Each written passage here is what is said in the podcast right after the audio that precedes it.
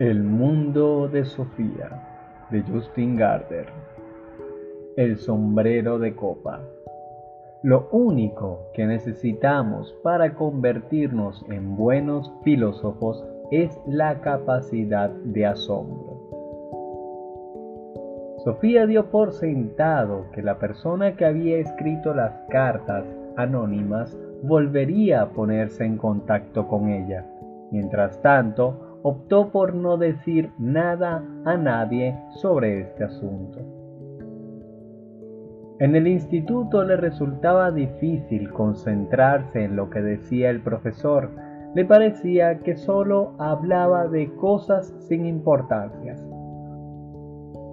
Porque no hablaba de lo que es el ser humano o de lo que es el mundo y de cuál fue su origen tuvo una sensación que jamás había tenido antes. En el instituto y en todas partes, la gente se interesaba solo por cosas más o menos fortuitas, pero también había algunas cuestiones grandes y difíciles cuyo estudio era mucho más importante que las asignaturas corrientes del colegio. ¿Conocía a alguien las respuestas a preguntas de este tipo? A Sofía, al menos, le parecía más importantes pensar en ellas que estudiarse de memoria los verbos irregulares. Cuando sonó la campana al terminar la última clase, salió tan deprisa del patio que Jorun tuvo que correr para alcanzarla. Al cabo de un rato, Jorun dijo, Vamos a jugar a las cartas esta tarde. Sofía solo se encogió de hombros. Creo que ya no me interesa mucho jugar a las cartas. Jorun puso una cara como si se hubiese caído la luna. ¿Ah, no? ¿Quieres que juguemos al badminton? Sofía miró fijamente al asfalto y luego a su amiga. Creo que tampoco me interesa mucho el badminton. Pues vale, Sofía detectó una sombra de amargura en la voz de Jorun. ¿Me podrías decir entonces qué es lo que tan de repente es mucho más importante? Sofía negó con la cabeza. Es... es un secreto. Bah, seguro que te has enamorado. Anduvieron un buen rato sin decir nada. Cuando llegaron al campo de fútbol, Jorun dijo, Cruzo por el campo, por el campo. Ese era el camino más rápido para Jorun, el que tomaba solo cuando tenía que irse rápidamente a casa para llegar a alguna reunión o al dentista. Sofía se sentía triste por haber herido a su amiga, pero ¿qué podría haberle contestado? ¿Qué de repente le interesaba tanto quién era y de dónde surge el mundo que no tenía tiempo de jugar al badminton. ¿Lo habría entendido su amiga? ¿Por qué tenía que ser tan difícil interesarse por las cuestiones más importantes y de alguna manera más corrientes de todas? Al abrir el buzón, notó que el corazón le latía más deprisa. Al principio, Solo encontró una carta del banco y unos sobres grandes amarillos para su madre. Qué pena.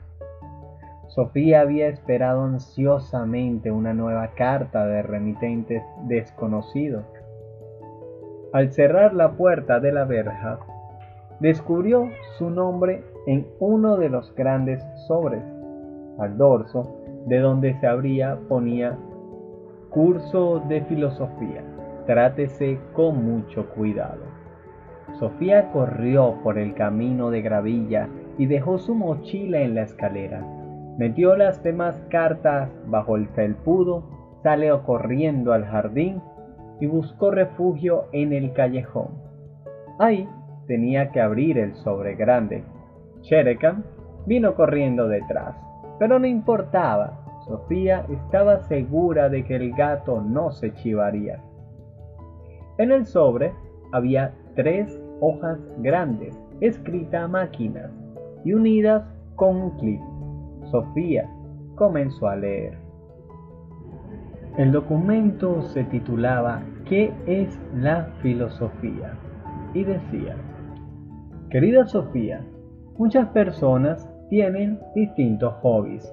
Unas coleccionan monedas antiguas o sellos, a otras les gusta las labores y otras emplean la mayor parte de su tiempo libre en la práctica de algún deporte. A muchas les gustan también la lectura, pero lo que leemos es muy variado. Unos leen solo periódicos o cómics, a algunos les gustan las novelas y otros prefieren libros sobre distintos temas, tales como la astronomía, la fauna o los inventos tecnológicos. Aunque a mí me interesen los caballos o las piedras preciosas, no puedo exigir que todos los demás tengan los mismos intereses que yo. Si sigo con gran interés todas las emisiones deportivas en la televisión, tengo que tolerar que otros opinen que el deporte es aburrido. Hay, no obstante, algo que debería interesar a todo el mundo. Existe algo que concierna a todos los seres humanos independientemente de quienes sean o de en qué parte del mundo vivan. Sí, querida Sofía, hay algunas cuestiones que deberían interesar a todo el mundo. Sobre esas cuestiones trata este curso. ¿Qué es lo más importante en la vida? Si preguntamos a una persona que se encuentra en el límite del hambre, la respuesta será comida. Si dirigimos la misma pregunta a alguien que tiene frío, la respuesta será calor. Y si preguntamos a una persona que se siente sola, la respuesta seguramente será estar con otras personas. Pero con todas esas necesidades cubiertas, hay todavía algo que todo el mundo necesite. Los filósofos opinan que sí. Opinan que el ser humano no vive solo de pan, es evidente que todo el mundo necesita comer. Todo el mundo necesita también amor y cuidados. Pero aún hay algo más que todo el mundo necesita. Necesitamos encontrar una respuesta a quién somos y por qué vivimos. Interesarse por el por qué vivimos no es por lo tanto un interés tan fortuito o tan casual como por ejemplo coleccionar sellos. Quien se interesa por cuestiones de este tipo está preocupado por algo que ha interesado a los seres humanos desde que viven en este planeta. El cómo ha nacido el universo, el planeta y la vida aquí son preguntas más grandes y más importantes que quién ganó más medallas de oro en los últimos Juegos Olímpicos de invierno. La mejor manera de aproximarse a la filosofía es plantear algunas preguntas filosóficas. ¿Cómo se creó el mundo? ¿Existe alguna voluntad o intención detrás de lo que sucede? ¿Hay otra vida después de la muerte? ¿Cómo podemos solucionar problemas de este tipo? y ante todo, cómo debemos vivir. En todas las épocas, los seres humanos se han hecho preguntas de este tipo. No se conoce ninguna cultura que no se haya preocupado por saber quiénes son los seres humanos y de dónde procede el mundo. En realidad, no son tantas las preguntas filosóficas que podemos hacernos, ya hemos formulado algunas de las más importantes. No obstante, la historia nos muestra muchas respuestas diferentes a cada una de las preguntas que nos hemos hecho. Vemos pues que resulta más fácil hacerse preguntas filosóficas que tener que contestarlas. También hoy en día, cada uno tiene que buscar sus propias respuestas a esas mismas preguntas. No se puede consultar una enciclopedia para ver si existe Dios o si hay otra vida después de la muerte. La enciclopedia tampoco nos proporciona una respuesta a cómo debemos vivir. No obstante, a la hora de formar nuestra propia opinión sobre la vida, puede resultar de gran ayuda leer lo que otros han pensado. La búsqueda de la verdad que emprenden los filósofos podría compararse quizás con una historia policíaca. Unos opinan que Andersen es el asesino, otros que es Nielsen o Jepsen. Cuando se trata de un verdadero misterio policíaco, puede que la policía llegue a descubrirlo algún día.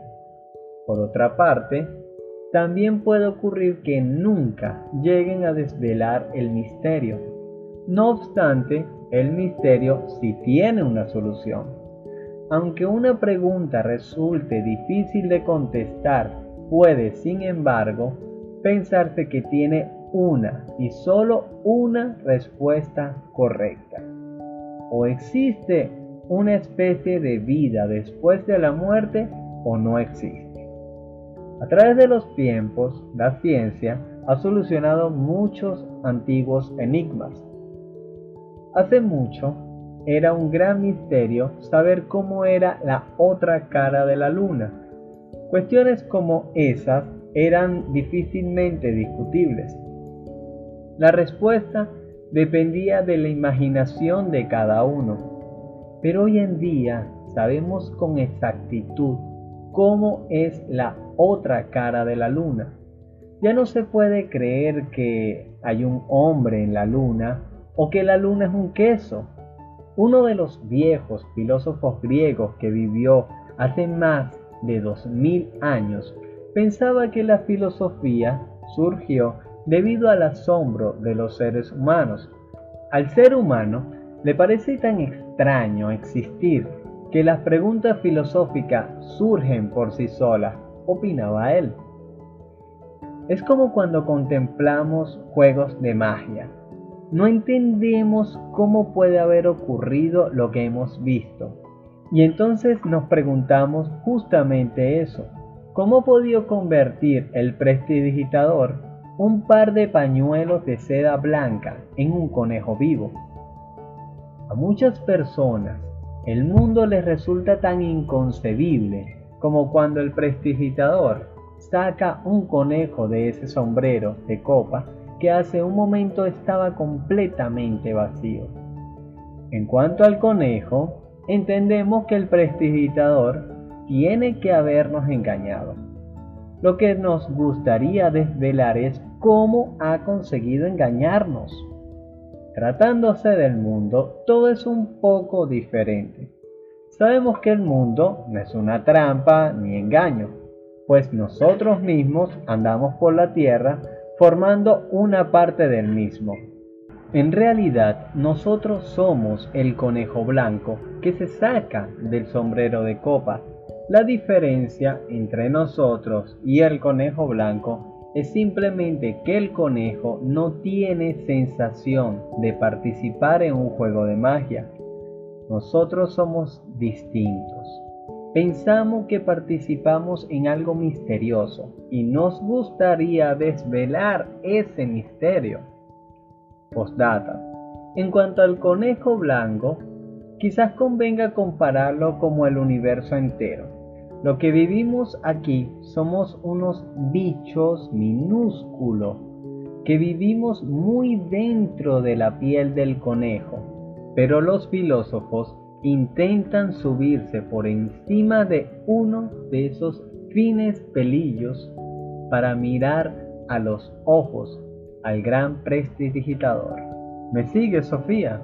Continúa. Sofía estaba agotada. Sí le seguía. No recordaba haber respirado durante toda la lectura.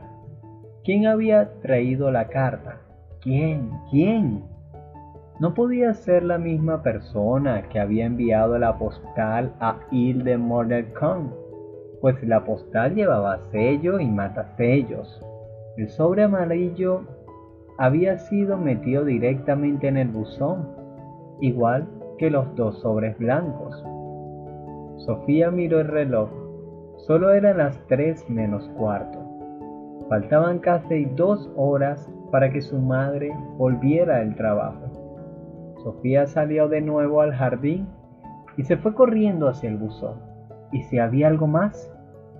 Encontró otro sobre amarillo con su nombre. Miró a su alrededor, pero no vio a nadie. Se fue corriendo hacia donde empezaba el bosque y miró fijamente al sendero. Tampoco ahí se veía un alma. De repente le pareció oír el crujido de alguna rama en el interior del bosque. No estaba totalmente segura. Sería imposible. De todos modos, correr detrás si alguien intentaba escapar. Sofía se metió en casa de nuevo y dejó la mochila y el correo para su madre. Subió deprisa a su habitación, sacó la caja grande donde guardaba las piedras bonitas, las echó al suelo y metió los dos sobres grandes en la caja. Luego volvió al jardín con la caja en los brazos. Antes de irse, sacó comida para Chereca. De vuelta en el callejón, abrió el sobre y sacó varias nuevas hojas escritas a máquina y comenzó a leer. Un ser extraño se titulaba. Aquí estoy de nuevo. Como ves, este curso de filosofía llegará en pequeñas dosis. He aquí unos comentarios más de introducción. Dije ya que lo único que necesitamos para ser buenos filósofos es la capacidad de asombro. Si no lo dije, lo digo ahora. Lo único que necesitamos para ser buenos filósofos es la capacidad de asombro. Todos los niños pequeños tienen esa capacidad. No faltaría más. Tras unos cuantos meses salen a una realidad totalmente nueva. Pero conforme van creciendo, esa capacidad de asombro parece ir disminuyendo. ¿A qué se debe? ¿Conoce Sofía Amdusen la respuesta a esa pregunta? Veamos. Si un recién nacido pudiera hablar, seguramente diría algo de ese extraño mundo al que ha llegado, porque, aunque el niño no sabe hablar, vemos cómo señala las cosas de su alrededor y cómo intenta agarrar con curiosidad las cosas de la habitación. Cuando empieza a hablar, el niño se para y grita ¡Guau, guau, guau, guau! cada vez que ve un perro. Vemos cómo da saltos en su cochecito, agitando los brazos y gritando ¡Guau, guau, guau, guau, guau, guau, guau! Lo que ya tenemos algunos años, a lo mejor nos sentimos un poco agobiados con el entusiasmo del niño. Sí, sí, es un guau guau. Decimos muy conocedores del mundo. Tienes que estarte quietecito en el coche. No sentimos el mismo entusiasmo. Hemos visto perros antes. Quizás se repita este episodio de gran entusiasmo unas 200 veces antes de que el niño pueda ver pasar un perro sin perder los estribos, o un elefante o un hipopótamo. Pero antes de que el niño haya aprendido a hablar bien y mucho antes de que aprenda a pensar filosóficamente, el mundo se ha convertido para él en algo habitual. Una pena, digo yo. Lo que a mí me preocupa es que tú seas de las que toman el mundo como algo asentado, querida Sofía. Para asegurarnos, vamos a hacer un par de experimentos mentales antes de iniciar el curso de filosofía propiamente. Imagínate que un día estás de paseo por el bosque. De pronto, descubres una pequeña nave espacial en el sendero delante de ti.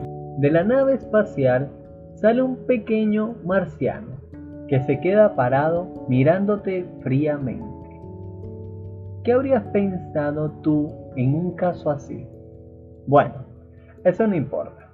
Pero ¿se te ha ocurrido alguna vez pensar que tú misma eres una marciana? Es cierto que no es muy probable que te vayas a topar con un ser de otro planeta. Ni siquiera sabemos si hay vida en otros planetas. Pero puede ocurrir que te topes contigo misma. Puedes que de pronto un día te detengas y te veas de una manera completamente nueva. Quizás ocurra precisamente durante un paseo por el bosque. Soy un ser extraño, pensarás. Soy un animal misterioso.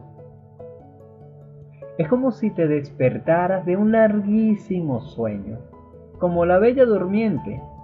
¿Quién soy? te preguntarás. Sabes que gateas por el planeta, en el universo, pero ¿qué es el universo? Si llegas a descubrirte a ti misma de ese modo, habrás descubierto algo igual de misterioso que aquel marciano que mencionamos hace un momento.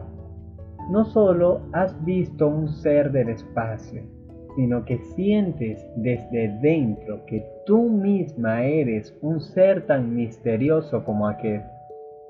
¿Me sigues todavía, Sofía? Hagamos otro experimento mental. Una mañana, la madre, el padre y el pequeño Tomás, de dos o tres años, están sentados en la cocina desayunando. La madre se levanta de la mesa y va hacia la encimera. Y entonces el padre empieza, de repente, a flotar bajo el techo, mientras Tomás se le queda mirando. ¿Qué crees que dice Tomás en ese momento? Quizás señale a su papá y diga, papá está flotando. Tomás se sorprendería naturalmente, pero se sorprende muy a menudo. Papá hace tantas cosas curiosas que un pequeño vuelo por encima de la mesa del desayuno no cambia mucho las cosas para Tomás. Su papá se afeita cada día con una extraña maquinilla. Otras veces trepa hasta el tejado para girar la antena de la tele o mete la cabeza en el motor de un coche y la saca negra. Ahora le toca a la mamá. Ha oído lo que acaba de decir Tomás y se vuelve decididamente. ¿Cómo reaccionará ella ante el espectáculo del padre volando libremente por encima de la mesa de la cocina? Se le cae instantáneamente el frasco de mermelada al suelo y grita del espanto. Puede que necesite tratamiento médico cuando papá haya descendido nuevamente a su silla. Debería saber que hay que estar sentado cuando se desayuna. ¿Por qué crees que son tan distintas las reacciones de Tomás y la de su mamá? Tiene que ver con el hábito. Toma nota de esto. La madre ha aprendido que los seres humanos no saben volar. Tomás no lo ha aprendido. Él sigue dudando de lo que se puede y no se puede hacer en este mundo. Pero, ¿y el propio mundo, Sofía? ¿Crees que este mundo pueda flotar? También este mundo está volando libremente. Lo triste es que no solo nos habituamos a la ley de la gravedad conforme vamos haciéndonos mayores, al mismo tiempo nos habituamos al mundo tal y como es. Es como si durante el crecimiento perdiéramos la capacidad de dejarnos sorprender por el mundo.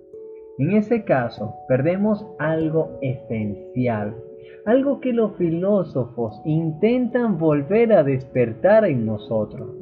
¿Por qué hay algo dentro de nosotros mismos que nos dice que la vida en sí es un gran enigma? Es algo que hemos sentido incluso mucho antes de aprender a pensarlo. Puntualizo. Aunque las cuestiones filosóficas conciernen a todo el mundo, no todo el mundo se convierte en filósofo. por diversas razones.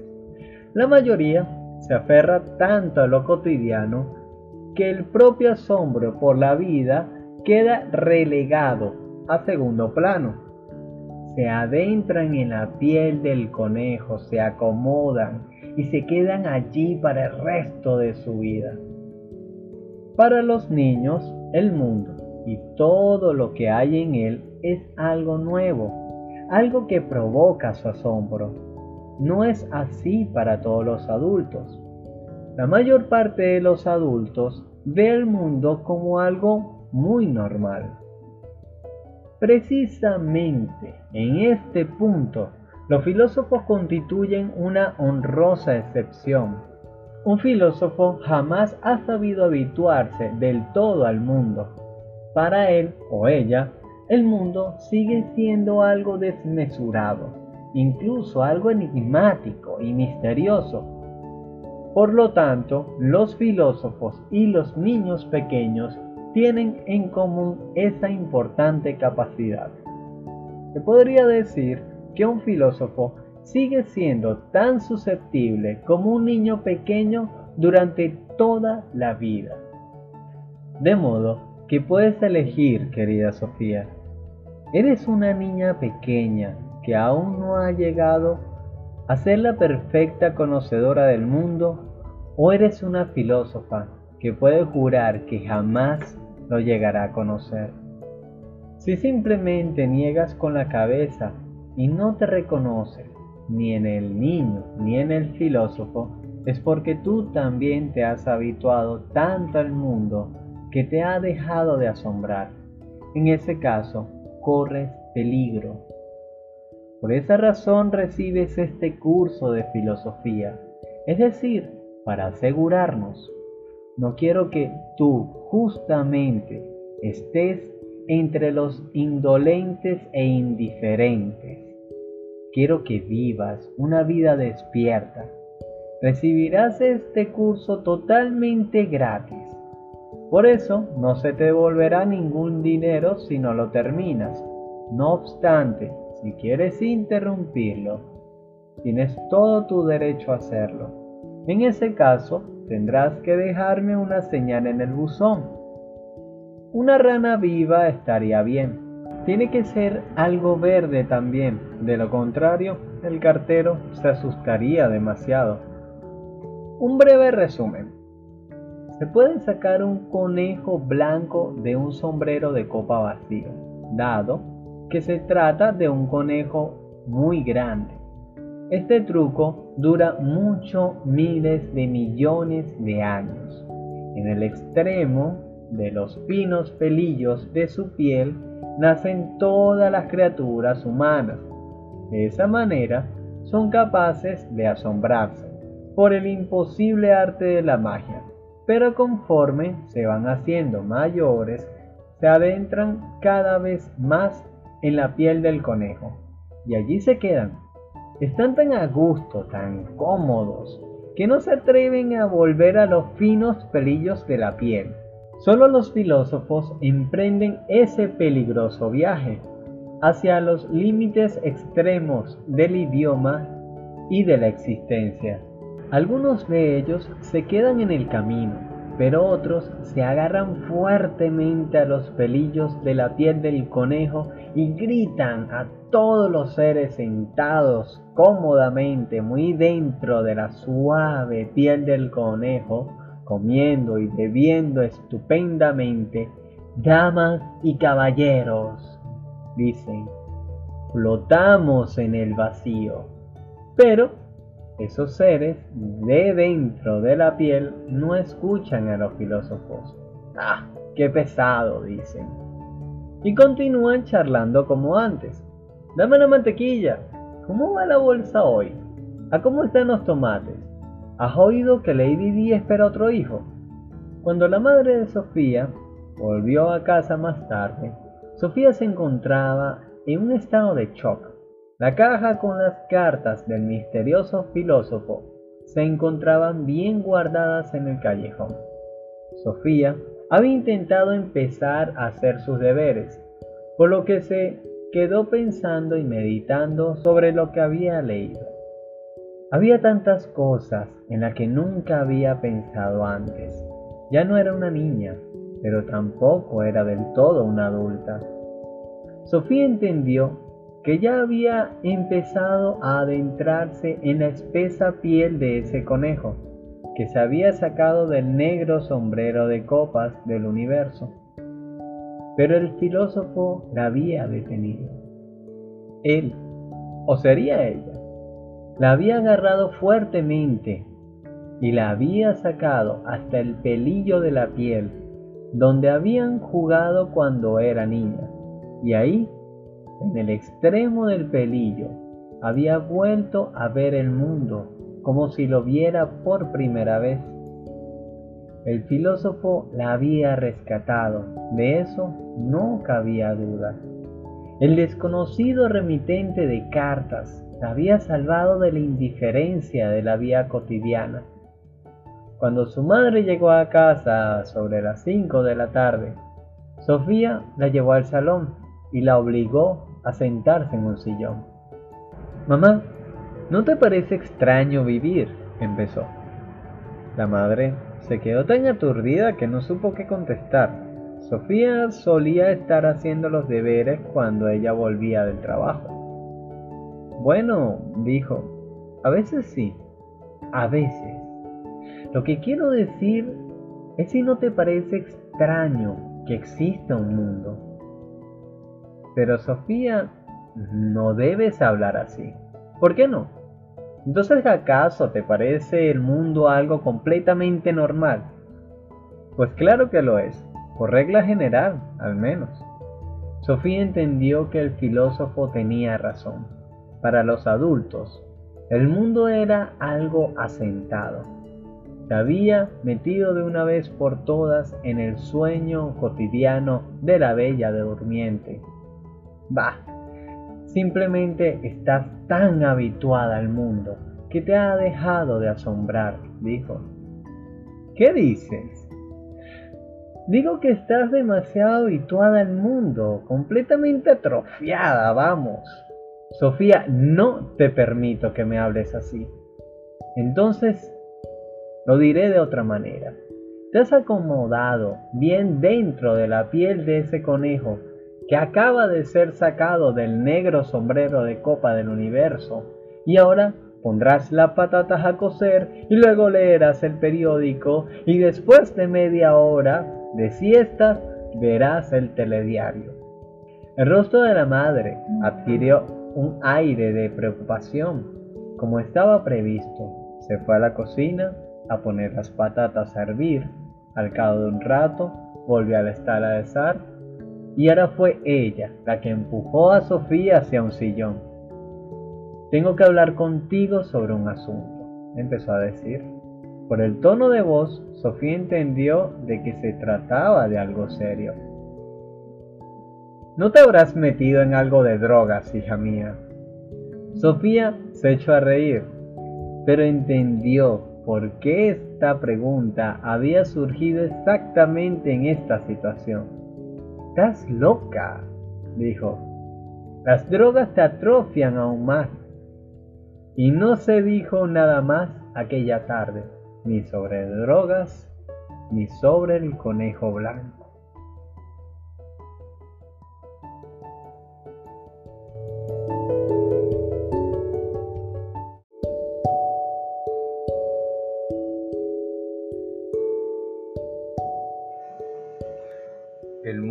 De Sofía de Justin Gardner.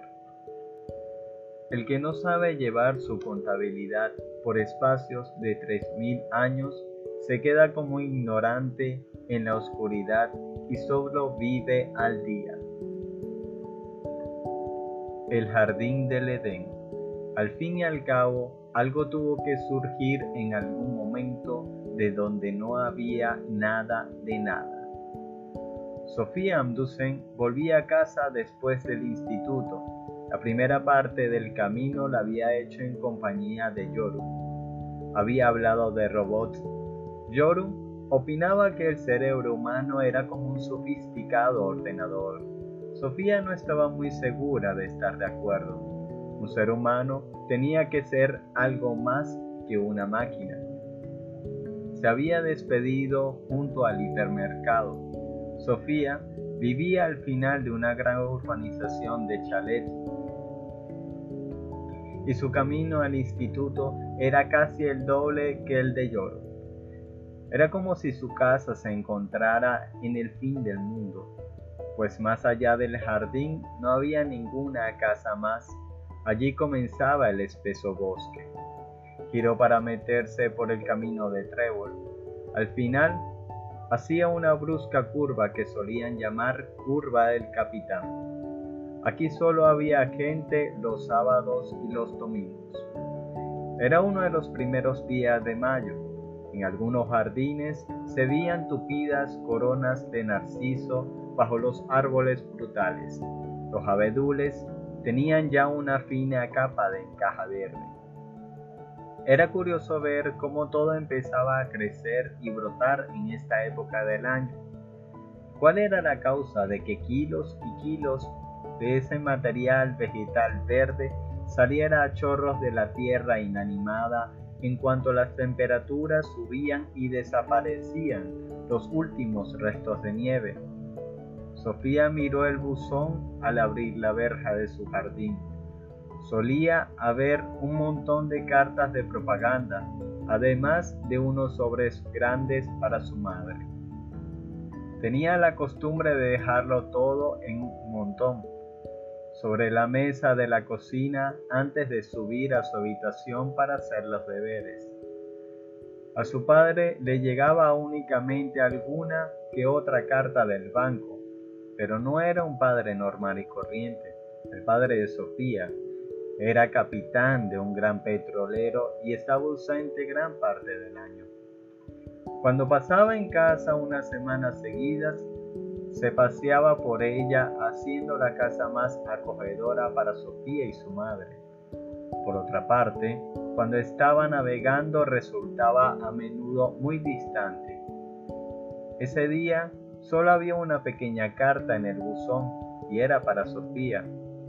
Sofía Amdusen ponía en el pequeño sobre, camino de Trébol Eso era todo. No ponía quien la enviaba, ni siquiera tenía sello. En cuanto hubo cerrado la puerta de la verja, Sofía abrió el sobre. Lo único que encontró fue una notita, tan pequeña como el sobre que la contenía. En la notita ponía, ¿quién eres?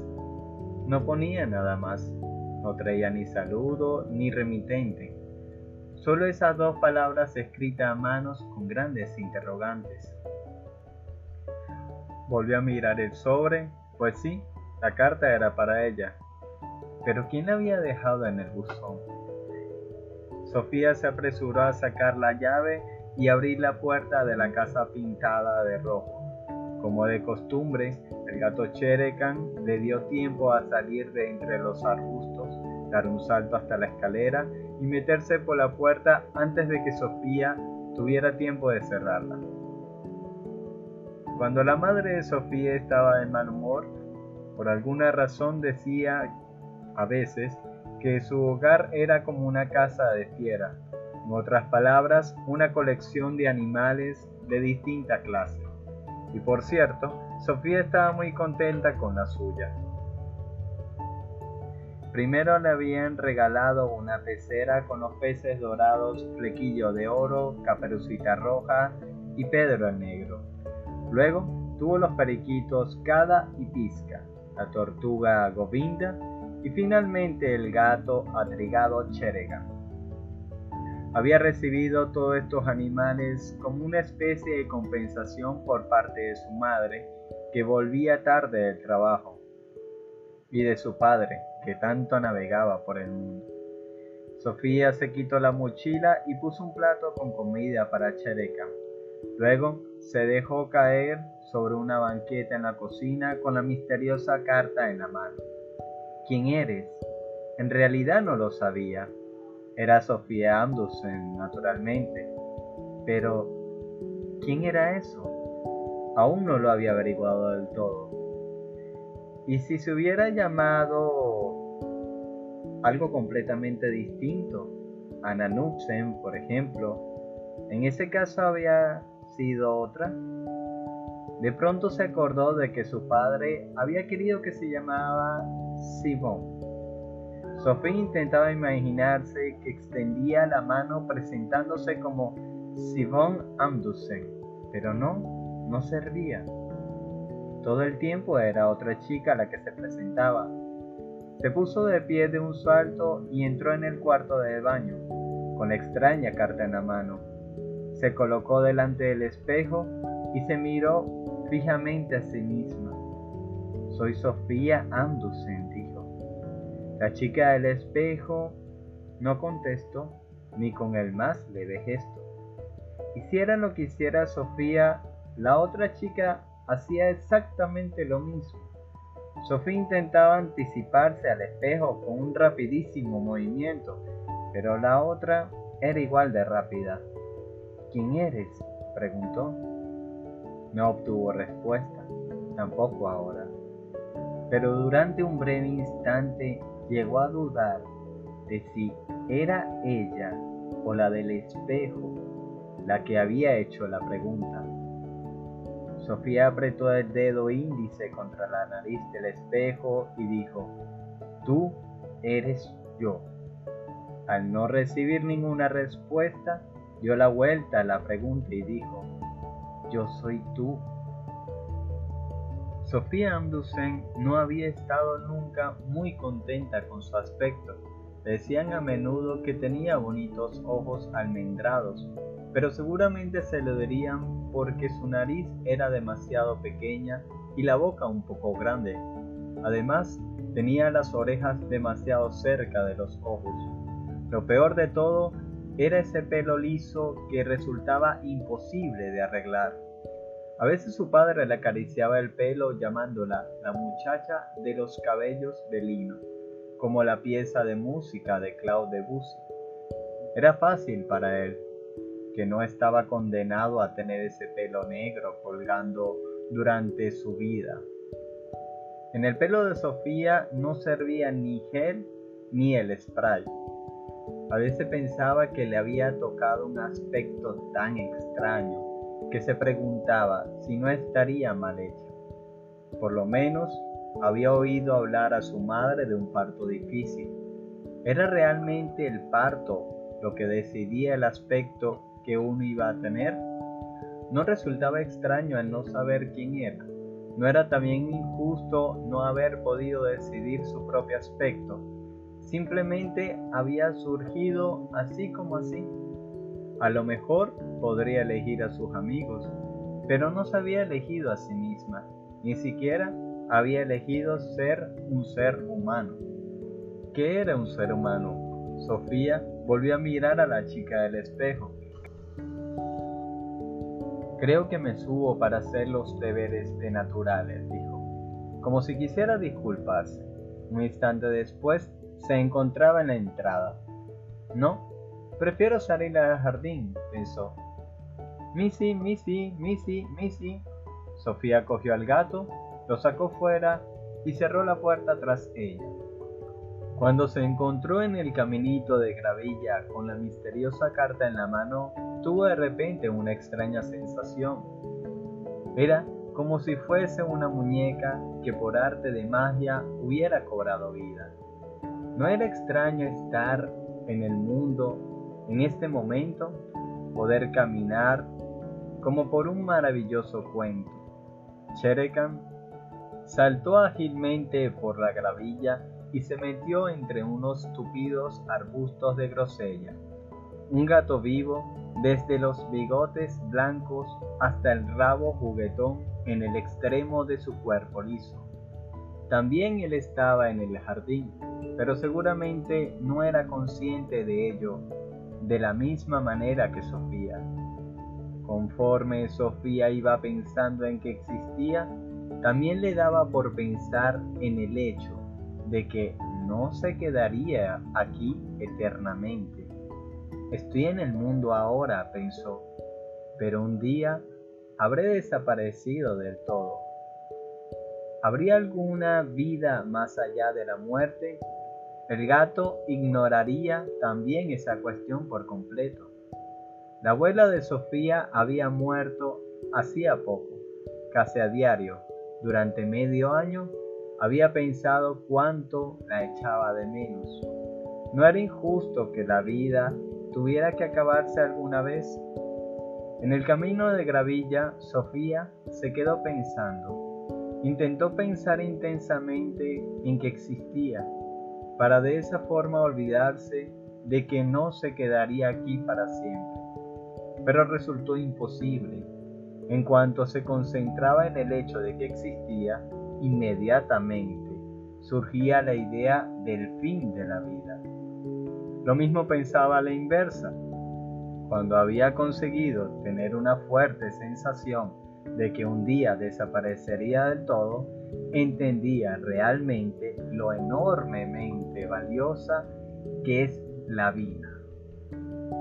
Era como la cara y el cruz de una moneda, una moneda que daba vuelta constantemente.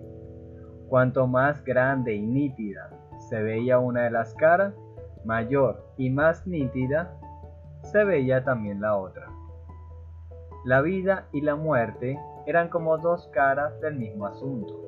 No se puede tener la sensación de existir sin tener también la sensación de tener que morir, pensó. De la misma manera, resulta igualmente imposible pensar que uno va a morir sin pensar al mismo tiempo en lo fantástico que es vivir.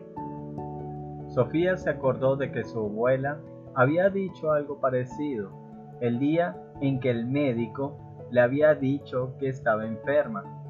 Hasta ahora no he entendido lo valiosa que es la vida, había dicho. ¿No era triste que la mayoría de la gente tuviera que ponerse enferma para darse cuenta de lo agradable que es vivir? ¿Necesitarían acaso una carta misteriosa en el buzón? Quizás debería mirar si había algo más en el buzón. Sofía corrió hacia la verja y levantó la tapa verde. Se sobresaltó al descubrir un sobre idéntico al primero. Se había asegurado de mirar si el buzón se había quedado vacío del todo la primera vez. También en este sobre ponían su nombre. Abrió el sobre y sacó una nota igual que la primera. ¿De dónde viene el mundo? ponía. No tengo la más remota idea, pensó Sofía. Nadie sabe esas cosas, supongo. Y sin embargo, Sofía pensó que era una pregunta justificada. Por primera vez en su vida pensó que casi no tenía justificación vivir en un mundo sin preguntarse siquiera de dónde venía ese mundo. Las cartas misteriosas la habían dejado tan aturdida que decidió ir a sentarse al callejón. El callejón era el escondite secreto de Sofía. Solo iba allí cuando estaba muy enfadada, muy triste o muy contenta. Ese día solo estaba confundida. La Casa Roja estaba dentro de un gran jardín y en el jardín había muchas partes, arbustos de bayas, diferentes frutales, un gran césped con mecedora e incluso un pequeño senador que el abuelo le había construido a la abuela cuando perdió a su primer hijo, a las pocas semanas de nacer.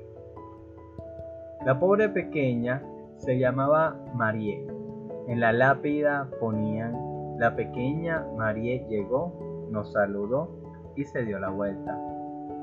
En un rincón del jardín, detrás de todos los frambuesos, había una maleza tupida donde no crecían ni flores ni frutales. En realidad era un viejo seto que servían de fronteras con el gran bosque, pero nadie lo había cuidado en los últimos 20 años y se había convertido en una maleza impenetrable.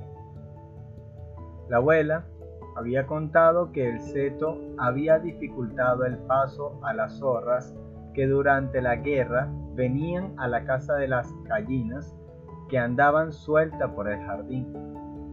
Para todos, menos para Sofía, el viejo seto resultaba tan inútil como las jaulas de conejos dentro del jardín. Pero eso era porque no conocían el secreto de Sofía. Desde que Sofía podía recordar, había conocido la existencia del seto. Al atravesarlo encogida, llegaba a un espacio grande y abierto entre los arbustos. Era como una pequeña cabaña. Podía estar segura de que nadie la encontraría allí. Sofía se fue corriendo por el jardín con las dos cartas en la mano. Se tumbó para meterse por el seto. El callejón era tan grande que casi podía estar de pie, pero ahora se sentó sobre unas gruesas raíces. Desde allí podían mirar hacia afuera a través de un par minúsculos agujeros entre las ramas y las hojas, aunque ninguno de los agujeros era mayor que una moneda de cinco coronas. Tenía una especie de vista panorámica de todo el jardín. De pequeña le gustaba observar a sus padres cuando andaban buscándola entre los árboles. A Sofía el jardín siempre le había parecido un mundo en sí. Cada vez que oía hablar del jardín del Edén en el Génesis, se imaginaba sentada en su callejón contemplando su propio paraíso. ¿De dónde viene el mundo? Pues no lo sabía. Sofía sabía que la Tierra no era sino un pequeño planeta en el inmenso universo pero, ¿de dónde venía el universo? Podía ser naturalmente que el universo hubiera existido siempre. En ese caso, no sería preciso buscar una respuesta sobre su procedencia. Pero, ¿podía existir algo desde siempre? Había algo dentro de ella que protestaba contra eso todo lo que es tiene que haber tenido un principio, ¿no? De modo que el universo tuvo que haber nacido en algún momento de algo distinto. Pero si el universo hubiera nacido de repente de otra cosa, entonces esa otra cosa tendría a su vez que haber nacido de otra cosa. Sofía entendió que simplemente había aplazado el problema. Al fin y al cabo, algo tuvo que surgir en algún momento de donde no había nada de nada. Pero, ¿era eso posible? ¿No resultaba eso tan imposible como pensar que el mundo había existido siempre? En el colegio aprendían que Dios había creado el mundo y ahora Sofía intentó aceptar esa solución al problema como la mejor, pero volvió a pensar en lo mismo. Podía aceptar que Dios había creado el universo, pero ¿y el propio Dios? ¿Qué? Se creó a él a sí mismo partiendo de la nada. De nuevo, había algo dentro de ella que se revelaba. Aunque Dios seguramente pudo haber creado esto y aquello, no habría sabido crearse a sí mismo sin tener antes un sí mismo con lo que crear. En ese caso, solo quedaba una posibilidad. Dios había existido siempre, pero si ella ya había rechazado esa posibilidad, todo lo que existe tiene que haber tenido un principio. Caray. Vuelve a abrir los dos sobres. ¿Quién eres? ¿De dónde viene el mundo? Qué preguntas tan maliciosas. ¿Y de dónde venían las dos cartas? Eso era casi igual de misterioso. ¿Quién había arrancado a Sofía de lo cotidiano para de repente ponerla ante los grandes enigmas del universo. Por tercera vez, Sofía se fue al buzón. El cartero acababa de dejar el correo del día. Sofía recogió un grueso montón de publicidad, periódicos y un par de cartas para su madre. También había una postal con la foto de una playa del sur. Dio la vuelta a la postal, tenía sellos noruegos y un sello en el que ponían Batallón de las Naciones Unidas. Sería de su padre, pero no estaba en otro sitio. Además, no era su letra. Sofía notó que se le aceleraba el pulso al leer el nombre del destinatario. Hilde Nack, al cuidado de Sofía Amdusen, camino de Trébol 3. La dirección era la correcta. La postal decía, Querida Hilde, te felicito de todo corazón por tu decimoquinto cumpleaños. Como puedes ver, quiero hacerte un regalo con el que podrás crecer. Perdóname por enviar la postal a Sofía. Resulta más fácil así. Con todo cariño, papá. Sofía volvió corriendo a la cocina. Sentía como un huracán dentro de ella.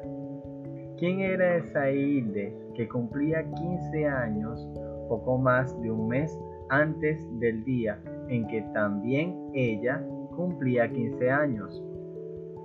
Sofía cogió la guía telefónica en la entrada. Había muchos Moyernack. Volvió a estudiar la misteriosa postal. Sí, era auténtica, con sello y matasello ¿Por qué un padre iba a enviar unas felicitaciones a la dirección de Sofía cuando estaba clarísimo que iba destinada a otra persona? ¿Qué padre privaría a su hija de la ilusión de recibir una tarjeta de cumpleaños enviándola a otras señas? ¿Por qué resultaba más fácil así? Y ante todo, ¿cómo encontraría a Hilde? De esta manera, Sofía tuvo otro problema más en que meditar. Intentó ordenar sus pensamientos de nuevo. Esta tarde, en el transcurso de un par de horas, se había encontrado con tres enigmas. Uno era quién había metido los dos sobres blancos en su buzón. El segundo era aquellas difíciles preguntas que presentaban esas cartas. El tercer enigma era quién era Hilde Moyernack y por qué Sofía había recibido una felicitación de cumpleaños para aquella chica desconocida. Estaba segura de que los tres enigmas, de alguna manera, relacionados entre sí, porque justo hasta ese día había tenido una vida completamente normal.